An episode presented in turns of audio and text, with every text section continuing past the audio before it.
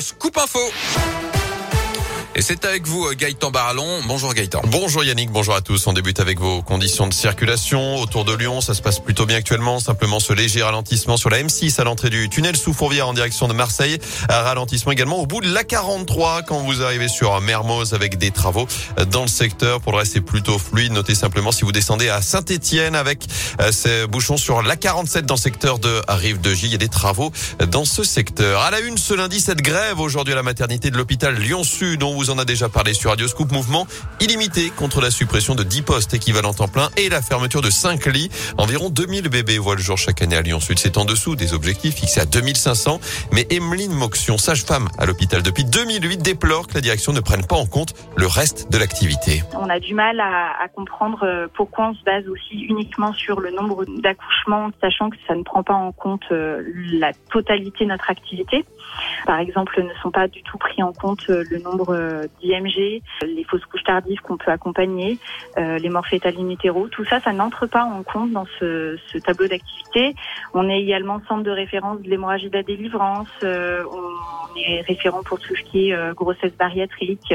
Donc ça, c'est de l'activité qui nous demande une implication d'autant plus importante et qui n'entre pas en ligne de compte dans ces lignes d'accouchement, ces numéros d'accouchement. Et un rassemblement est prévu à 14h tout à l'heure devant la maternité de Lyon-Sud à Pierre-Bénite.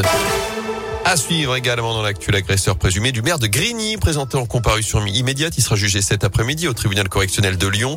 Individu qui a été placé en détention provisoire samedi après avoir frappé, insulté et menacé l'élu avec un couteau jeudi sur la place du marché. Lui aussi doit être jugé aujourd'hui à Lyon. Un homme de 26 ans qui, par jalousie, a intercepté son ex-petite amie samedi soir. Il l'aurait sorti de la voiture, giflé, menacé de mort avant de prendre la fuite à bord du véhicule de la victime. Après plusieurs heures de recherche, il a finalement été interpellé dans le troisième arrondissement. Il aurait reconnu les faits pendant sa garde à vue selon le progrès. Interdire la chasse pendant les week-ends et les vacances. Les trois quarts d'entre vous sont pour, selon la tendance de notre question du jour sur radioscoop.com. C'est en tout cas la proposition de deux candidats à la présidentielle, Yannick Jadot et Jean-Luc Mélenchon, après ce nouveau drame dans la région. Une randonneuse de 25 ans a été tuée samedi dans le Cantal, victime d'une balle perdue lors d'une battue au sanglier, tirée par une adolescente de 17 ans. Cette dernière était encore ce matin en garde à vue entendue pour homicide involontaire. La crise en Ukraine, Air France annonce suspendre ses vols entre Paris et Kiev à partir de demain et ce jusqu'à nouvel ordre. Dans le même temps, la Russie affirme qu'un poste frontière russe a été détruit par un obus ukrainien ce matin, ce que démentent les autorités ukrainiennes.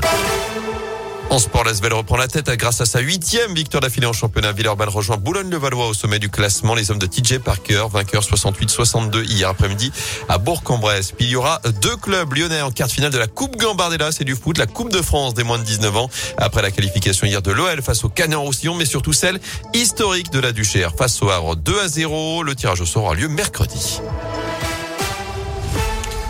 Parfait.